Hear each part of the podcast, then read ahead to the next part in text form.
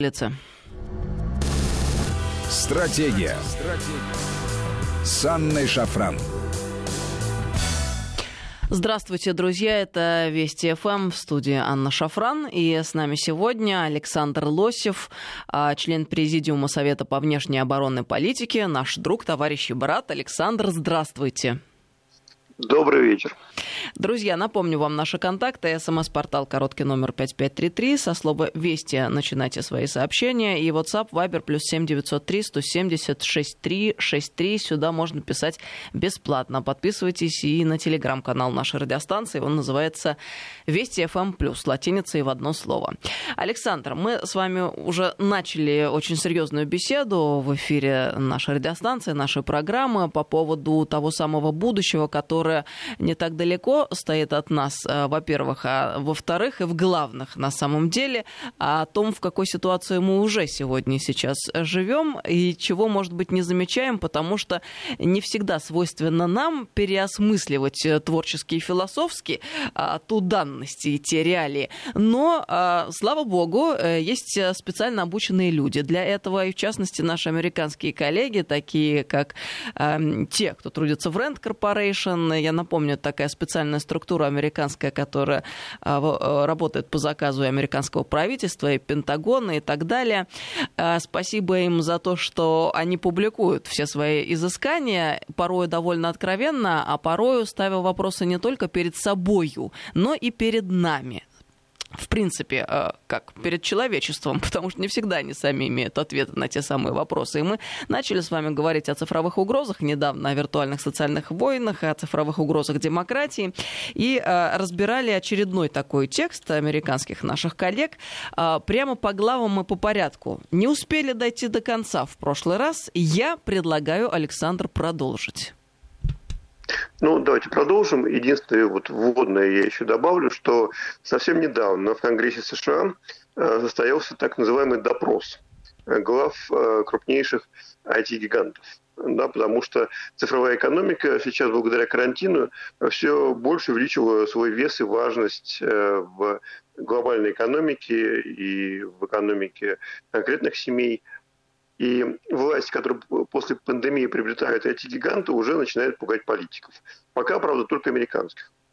Поскольку влияние ресурса скоро могут превзойти влияние и значимость как финансовых элит, так и ведущих политических партий, сил и уже соперничать с государством. И вот поэтому наши американские коллеги как раз и решили э, посмотреть сценарий ближайшего будущего. То есть это диапазон там предел 5-6 лет – что нас ждет, если не предпринимать э, никаких э, усилий или не оценивать критически то, что происходит э, в этих технологиях цифровизации, если пускать это все на самотек.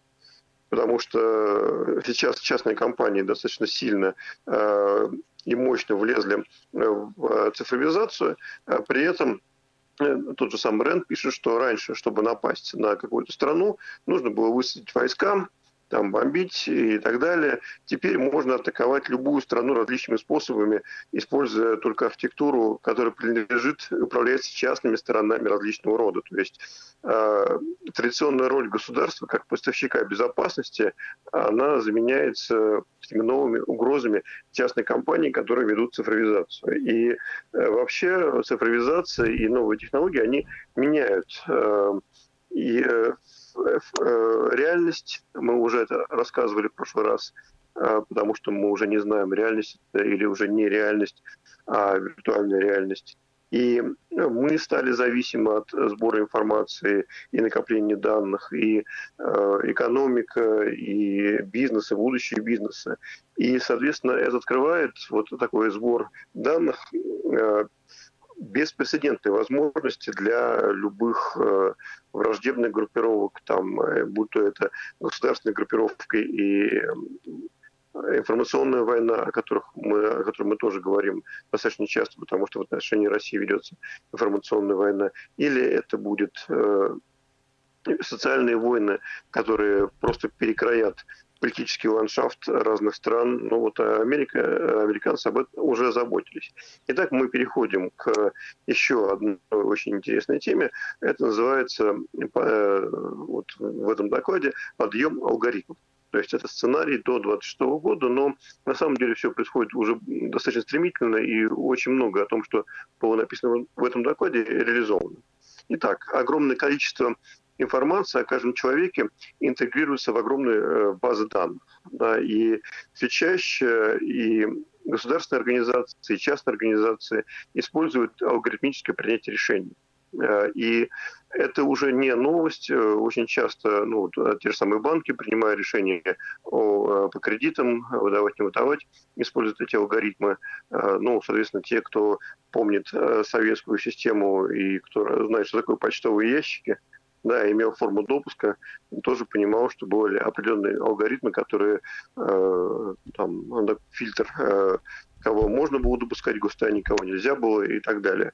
Вот сейчас это все автоматизируется, и э, дальше э, нам говорят, что э, поскольку данных много, то э, точность прогнозирования становится беспрецедентна и можно прогнозировать как медицинские заболевания, там э, и ставить диагнозы, исходя из анализа речи или внешнего вида человека, или там каких-то еще э, дополнительных факторов, которые собираются датчиками э, или системой видеонаблюдения или эффективно, увеличить эффективность работы предприятий, или там, улучшить криминальную обстановку, там, лучше следя за порядком и так далее.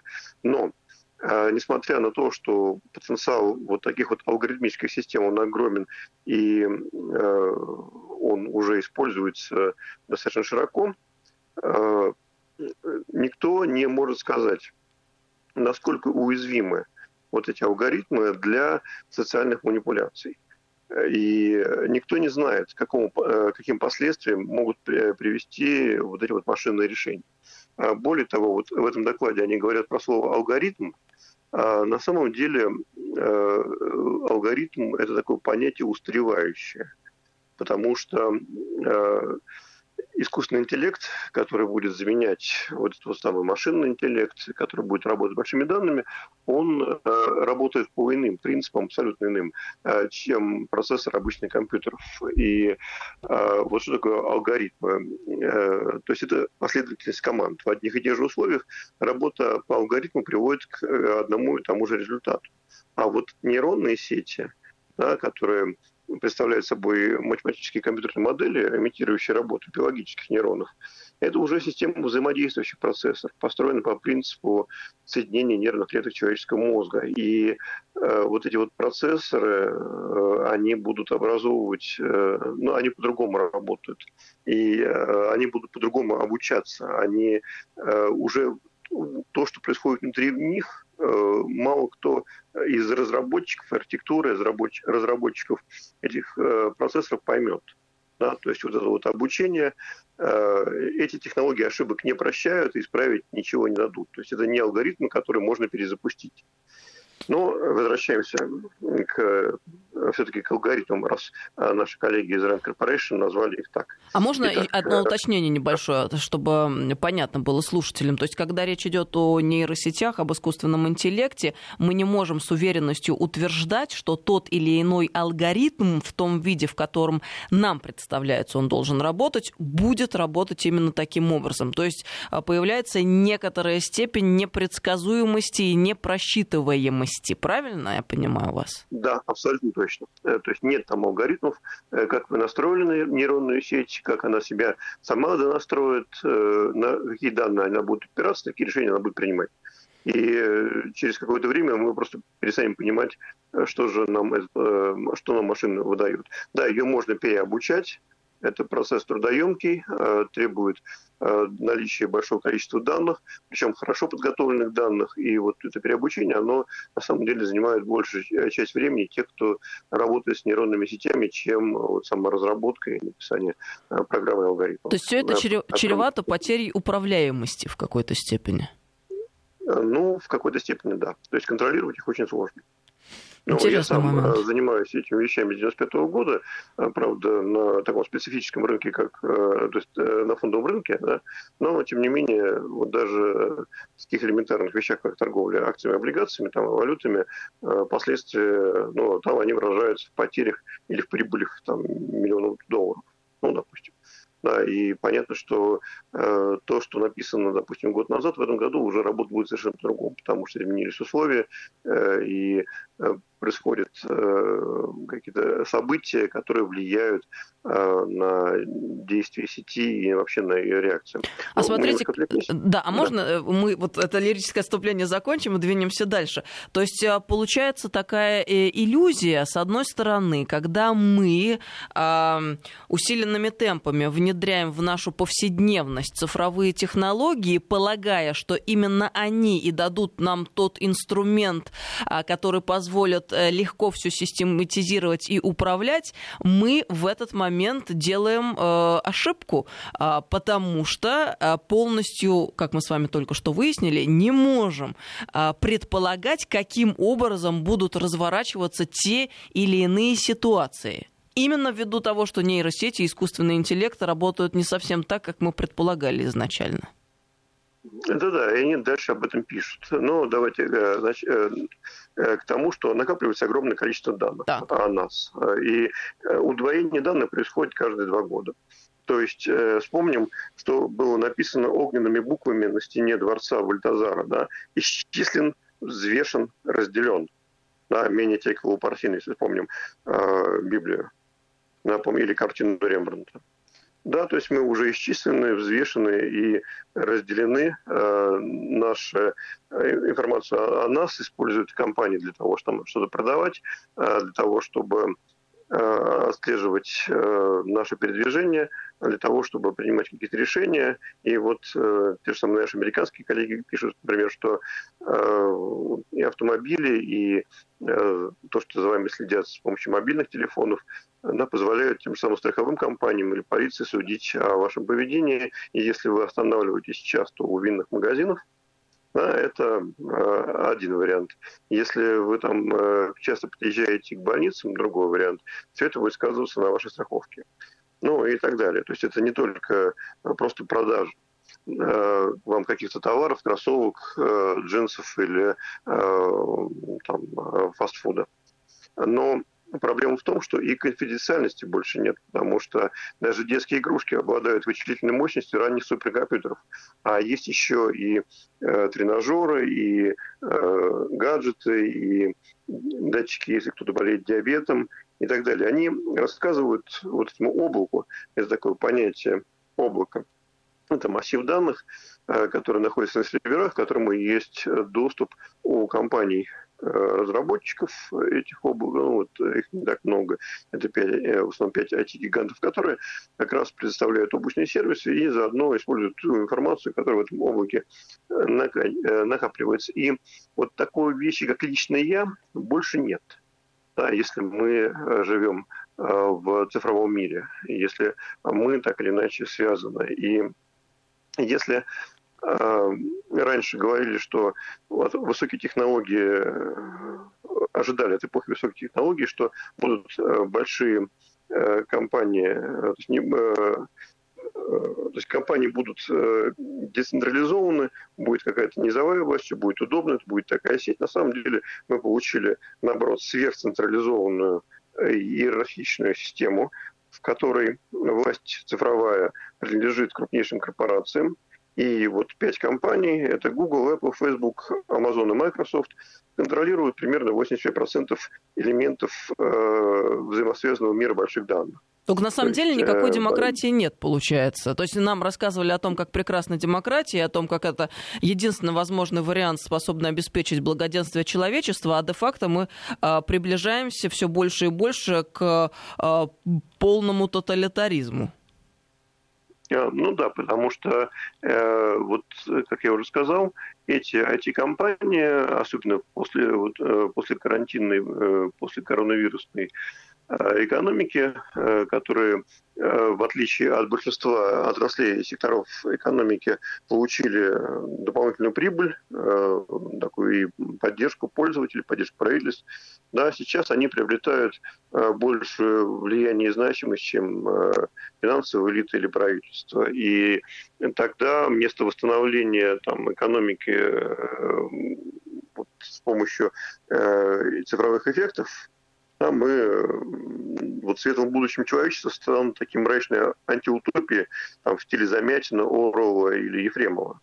Я, кстати, наметила, Если... наметила себе сейчас на отпуск, э, дай бог, уеду послезавтра, а, как раз перечитать еще раз Оруэлла, потому что настолько это становится актуальным. Знаете, а, как мы раньше перечитывали Достоевского «Беса», и нам казалось, что ну как же Федор Михайлович гений какой, все написал про то, что сегодня происходит. А ведь Оруэлл — это буквально то, о чем мы с вами сейчас, Александр, говорим. Вот прям можно, мне кажется, брать каждый абзац, каждое предложение, и это будет цитата, необходимая к каждому нашему сегодняшнему сегодняшнему дню или последующему.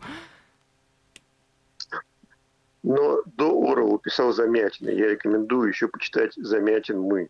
Согласна, Это да. написано в 20-х годах. Мы как-то больше к Орлу вспоминаем, Орел. да, а надо, надо и к своим обратиться, согласна. Очень правильная ремарка. А, приняла и к исполнению тоже принимается. Вот. Ну и так, э, данные накапливаются в облаках, облако становится гораздо более взаимосвязанным, значительно умнее. Теперь это облако, точнее не облако, а э, те суперкомпьютеры, которые работают с этими данными, лучше предвидят, оценивают, угадывают э, то, что какие действия будут сделаны теми или иными людьми, социальными группами, компаниями и так далее. Но проблема в том, что идея надзора вот, э, человеческого контроля, да, она становится все менее значимой, потому что э, уже человек не понимает, что будет происходить, да, и как алгоритмы, как это алгоритмы работают. Да, и проблема еще в том, что теперь алгоритмы, которые управляли нашей рекламой, начинают управлять нашей жизнью. Это было написано в 2011 году. Да, уже тогда э, стало очевидно, что э, то, что хорошо было для торговли, хорошо было для маркетинга, для рекламы, э, теперь уже трансформируется в систему управления людьми. Да, то есть мы попадаем в и все, что мы создаем вокруг, все, все данные, которые накапливаются о нас, да, теперь они внутри машины, и теперь Э, машина знает о нас, э, ну, как они считают, даже больше, чем мы знаем о себе сами. Э, при этом, вот опять же, разработчики не знают, что система выдает. Все уже не знают. И не могут объяснить, почему такие результаты. Да, нам предлагается просто верить, что цифры не лгут. Да, но уже никто не знает, лгут они или нет. Это вот как раз пишут наши американские коллеги а, в своем докладе. То есть э, да, а, да. Я, просто смотрите, как интересно получается, Александр. Мы, а, с одной стороны, а, пытаемся не отстать, и чем обусловлены все последние действия там, нашего правительства, в частности, нам говорят, вот если мы сейчас не оседлаем эту волну, если мы не возглавим, если мы не будем в авангарде и цифровизации в частности, то мы э, безнадежно потеряем себя как страну, как государство и как цивилизацию. И пытаемся широкими темпами э, внедрять в нашу повседневность все то, о чем вы только что говорили, ориентируясь как бы на лучшие практики, как бы исходящие из-за океана, как бы в Штатах, да?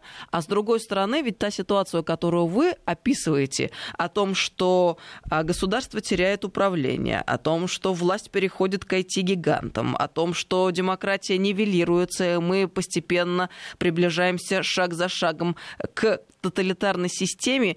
Э, ведь по этому поводу сейчас э, американцы бьют тревогу, ну, интеллектуалы имеется в виду, не понимая, что с этим делать и как справиться. А мы, а, пытаясь обогнать, не понимаем, что вот сейчас идем и наступаем на те же самые грабли, на которые уже другие-то наступили. Чего бы нам не перешагнуть вот этот вот ненужный шаг? Почему бы нам не переосмыслить и не совершить тех ошибок, которые уже совершены? Вот как же так у нас получается-то каждый раз?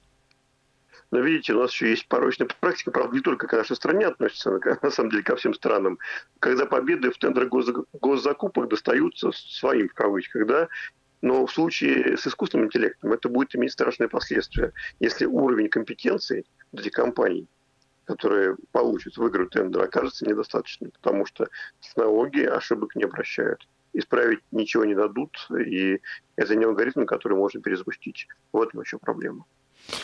Так, хорошо, но мы прервались. Давайте продолжим, чтобы следующий шаг да. потом сделать. Итак, э, чат-боты. Э, они э, говорят о том, что есть чат-боты, но, видимо, ну, те, кто часто заходит в интернет, видимо, сталкивались, когда подбирали что-то, там, такие помощники. Да, вот они будут распространены достаточно широко и станут не просто помощниками в выборе, в выборе того или иного товара, но и уже тренерами жизни, что тоже опасно, потому что ну, одно дело доверие э, между людьми э, и опыт, а другое дело машины, которая э, будет просто давать ему какие-то советы, и какие советы куда нас придет, непонятно. Более того, появится такое понятие, как продажа времени зацепления в чат-ботах. И образуется огромный рынок, потому что если компания купит 30 секунд на кулинарном учебном сайте, который вы используете, да, то дальше все, за вами будут следить да, и рекомендовать, э, отслеживать ваши покупки, давать продукты и так далее. Но это еще не самое страшное. А что самое Ладно, страшное, Александр, об этом давайте продолжим через несколько минут. Мы сейчас на новости должны уйти. С нами Александр Лосев, сегодня член Президиума Совета по внешней и оборонной политике. 5533 Вести, СМС-портал, WhatsApp, Viber, плюс 7903 170 363. Стратегия. Стратегия. С Анной Шафран.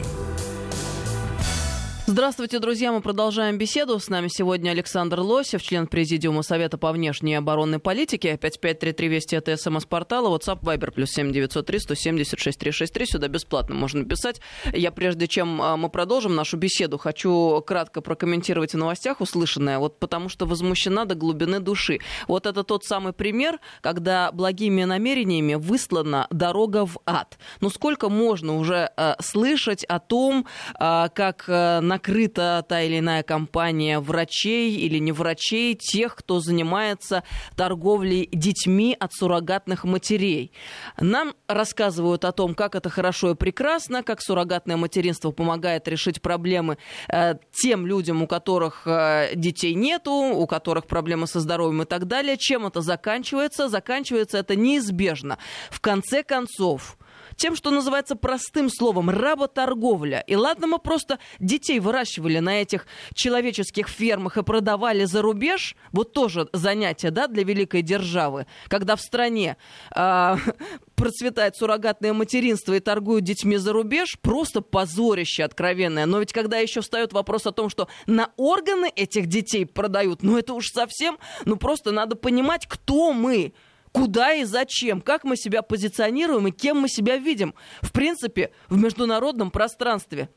Давайте уже раз и навсегда для себя этот вопрос закроем. Вот не могу, честно, до глубины души меня это пробирает. Да, вопросы рождаемости – это очень серьезные вопросы в нашей стране. Но их надо как решать, мы должны для себя понять. Мы вот идем в тот самый мир Замятина и Оруэлла – где будут суррогатные матери на свинофермах, на человеческих фермах, свиноматками будучи, простите, рожать детей, на органы, на продажу и так далее. Или мы все-таки обратимся в другую сторону, к морально-нравственным аспектам того, что называется наша жизнь. Мы должны сделать этот выбор, это серьезный выбор. Извините, выступала Бурлакова Фрося. Прошу прощения, Александр. А, отступ... Нет, все верно. Мы вот как раз и обсуждаем то, что есть цифровые технологии, но мы должны помнить, что мы люди, что у нас есть человеческое, да, и помните, как Кант звездное небо над нами и нравственный закон внутри нас. Александр, но и ведь действительно, мы... вот получается, прошу прощения, что перебила вас сейчас, если мы идем вот этой дорогой, она автоматически предполагает, да, что же, суррогатное материнство так прекрасно встраивается в этот новый чудный мир, где все технологично. Ну, получается, да. Если мы, опять же, не будем э, при создании этого нового чудного мира э, предпринимать некоторые вещи, некоторые действия, которые э, такие процессы заблокируют. Ну, давайте Если про... все да. оставить как есть, да. Э, то мы получим неизвестно что. Давайте тогда продолжим. С того момента вы об опасностях говорили, что самое страшное. И в этот момент мы ушли на, но... на новости. Э, интрига э, зависла да, в воздухе. Да, интрига такая, что ладно бы мы о себе много сообщаем там, с помощью мобильных телефонов, там, смартфонов, они для IT-гигантов такое зеркало, э, где отражаются все наши интересы, предпочтения и так далее. Очень многие, особенно молодежь, почти не расстается со своими смартфонами. но появились еще и системы компьютерного зрения, которые анализируют все от подергивания глазных мышц до изменения кровотока по венам, там, румянец, или каких-то сдвигов там и так далее. То есть о человеке машина начинает узнавать больше, но это не самая большая проблема. Проблема в том, что Э, вот эти вот алгоритмы облака данных уже начинает анализировать социальные взаимодействия. Вот что самое страшное, потому что алгоритмы принимают теперь тысячи социальных решений, которые ранее были на усмотрение человека.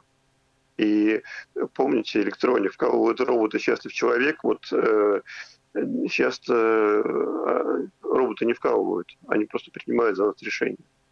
Да, и по сути, э, ну это не рабовладение пока еще, но что-то такое вот начинающееся, э, когда человек будет исполнять то, что ему будут рекомендовать так мягко-мягко, а потом э, уже все, человек не, не сможет сам самостоятельно принимать решение, потому что он произойдет сдача такая вот принципу пассивного выбора, когда Э, вам говорят, что машина лучше э, вас проанализирует, э, машина знает о вас больше, чем знаете о себе вы сами. И принцип, который использовался в рекламе и маркетинге, если вам это понравилось, то вам понравится и вот это тоже. Да, теперь будет использоваться в огромном количестве э, систем э, и вычислительные мощности позволят э, все больше и больше, анализируя информацию, предлагать что людям делать. И даже появляется такая новая наука – социальная физика. То есть это количественная социальная наука, которая описывает надежные математические связи между потоками информации и идей с одной стороны и поведением людей с другой. А вот это уже э, такой чудный новый мир. Да, когда уже, ладно бы вам что-то советовали, не нравится вам советы компьютера, выключили, или пошли к себе купили то, что вам нравится. Ну, и все.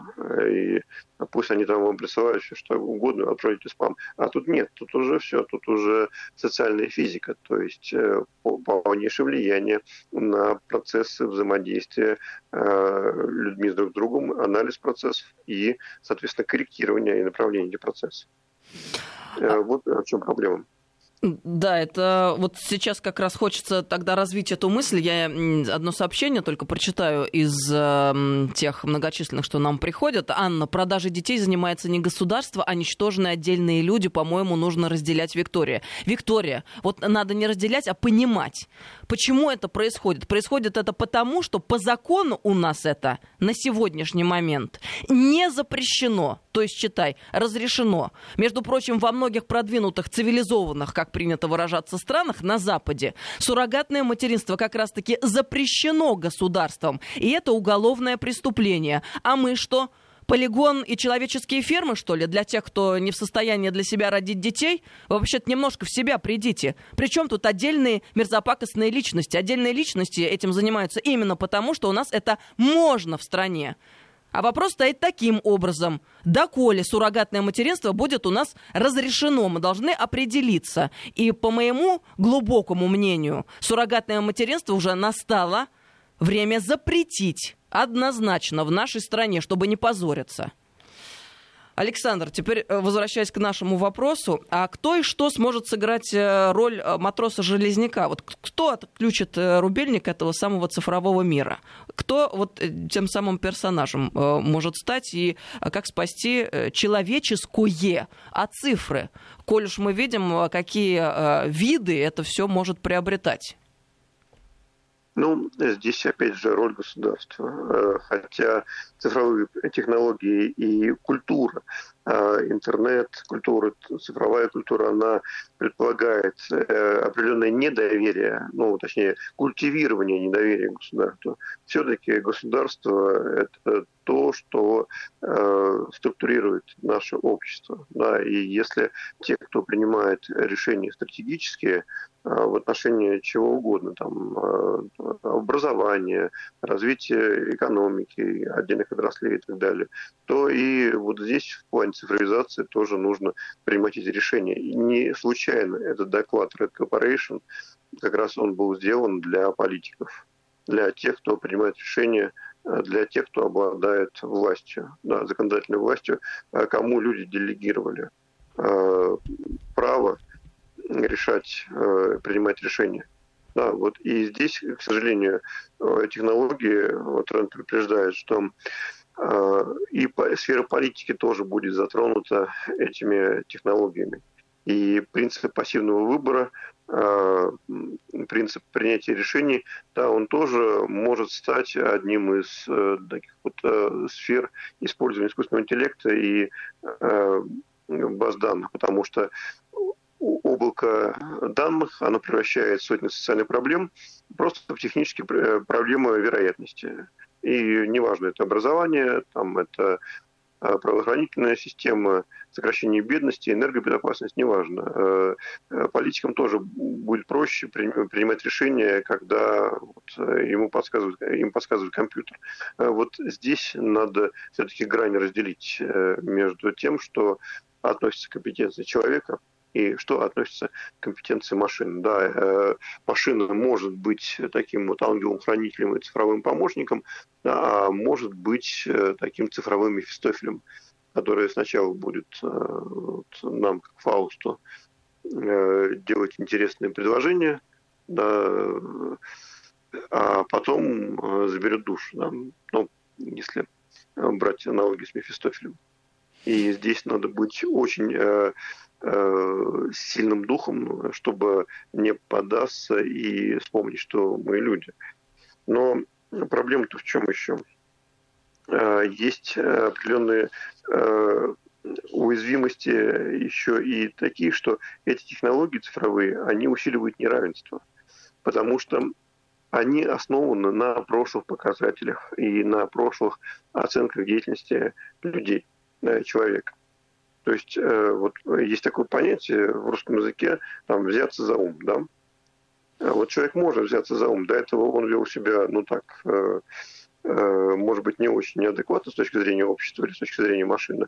А потом, ну, как говорится, перебесился, взялся за ум и так далее, и начал э, уже, ну, стал другим человеком. Да, ну, допустим, за его семью, дети, другая ответственность. Но алгоритмы этого не знали. Да, они э, помнят этого человека как э, Болтуса и так далее. И все, и ему закрыто и Э, кредиты и образование, и ряд сфер деятельности, потому что э, машинные алгоритмы, они будут э, делить людей уже на какие-то привилегированные и непривилегированные группы, привлекательные для каких-то сфер и непривлекательные. И здесь как раз огромная проблема. Можно ли доверять этим машинам? Вот судьбу человека, по сути. Вот нам пишут, получается, в какое-то время искусственный интеллект может сталкивать различные социальные слои про группы провокациями через соцсети, то есть роботов в виде терминаторов не надо будет для борьбы с человечеством, Сергей. А мы это обсуждали вот да. на прошлой неделе, в прошлой среду как раз. Да, о том, как будут сталкивать э, группы людей и э, что, к чему это может привести, к каким катастрофическим последствиям для любого государства. Александр, а вот еще раз хотелось бы сформулировать, а, как видите правильный баланс противостояния этому глобальному тренду? Вот альтернатива, свой путь, что? Первое – это понимание а, того, что есть риски. Второе – это развитие человеческого потенциала. Да, для того, э, чтобы мы понимали, что мы люди, что у нас есть, э, опять воспитание, э, какие-то нравственные ценности. И э, тут основа, на, вот как мы принимаем решения. Да, то есть нам нужно четко разделить.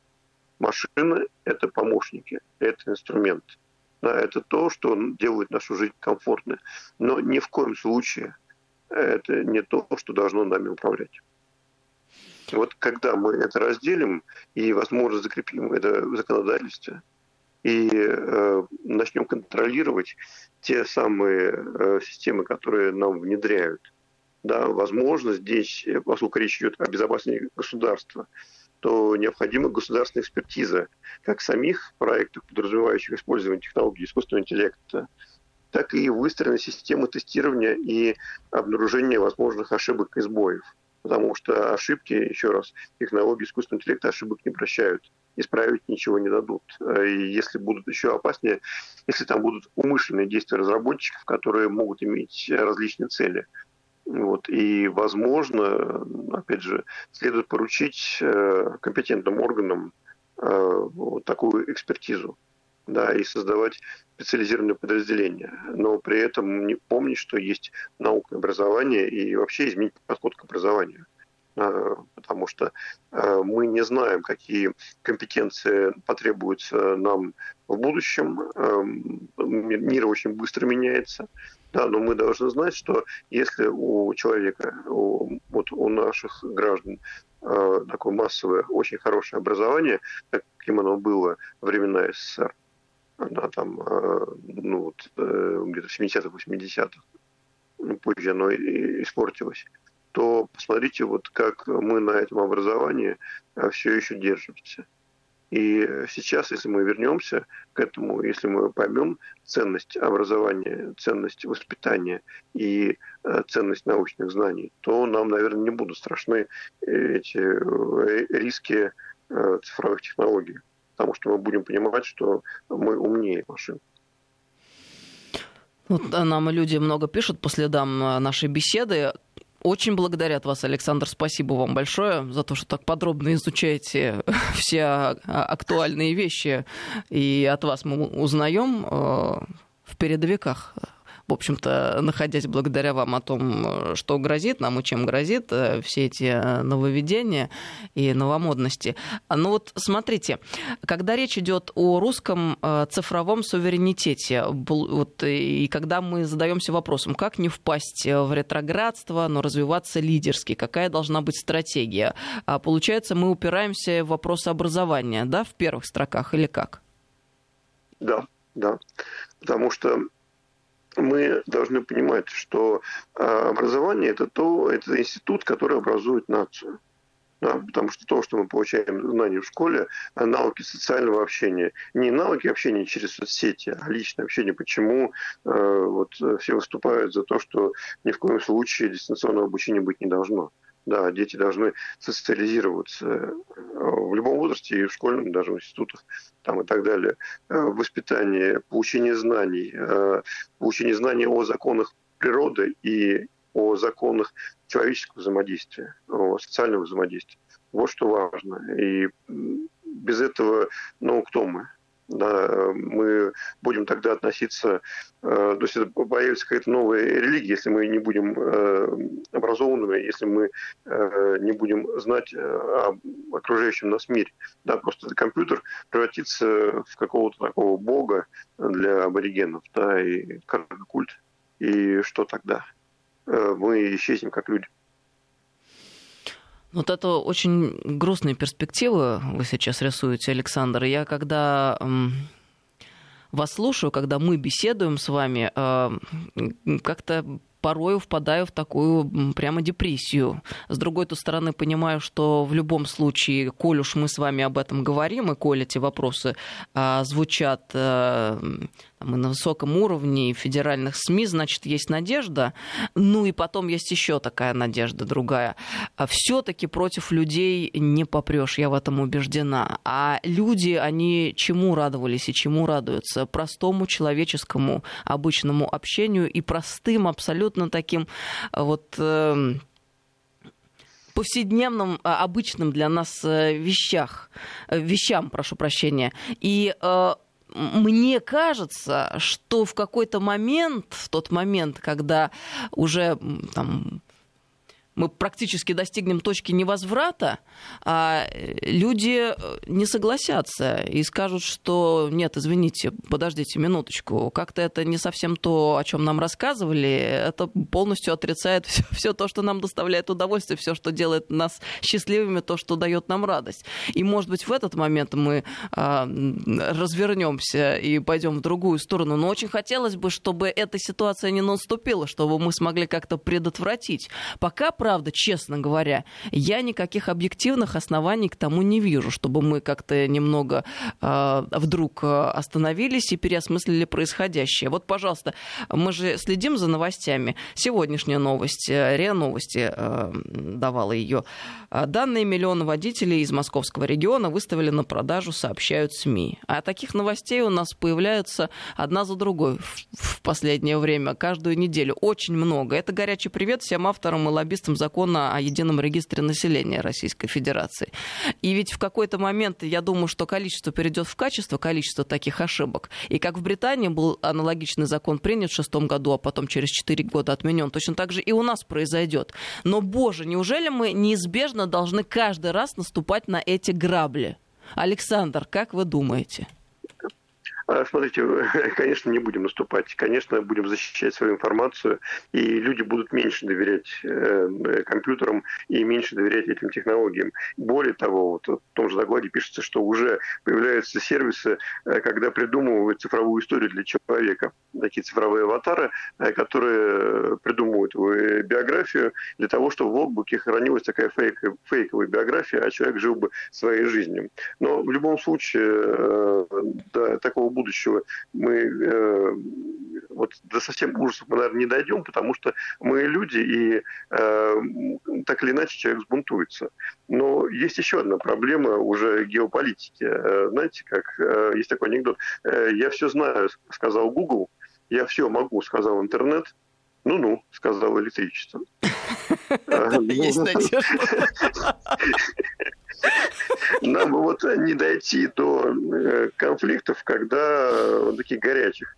Потому что то, что происходит в мире, э, как мир распадается э, на какие-то зоны, как мир из глобального превращается в мир очень конфликтный, вот еще опасность, о которой мы не должны забывать. Потому что когда мы говорим о цифровой безопасности, вообще безопасности нашей страны, надо понимать, что должна быть еще экономическая и военная безопасность.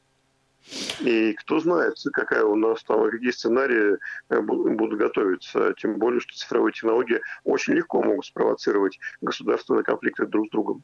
Мы неизбежно с вами, когда заканчиваем нашу беседу, в конце часа э, приходим к фразе Альберта Эйнштейна о том, что, мол, не знаю, каким оружием буду сражаться в Третьей мировой войне, но в Четвертой буду сражаться палками и камнями.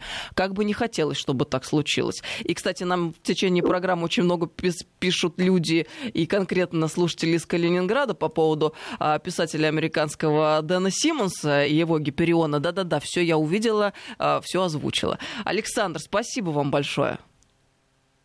Спасибо, да, будем продолжать эту тему, и еще я много интересного скажу. А, будем обязательно. Александр Лосев с нами был сегодня, член Президиума Совета по внешней обороны и политике. Друзья, всем доброго вечера, слушайте Вести ФМ. Стратегия. Стратегия с Анной Шафран.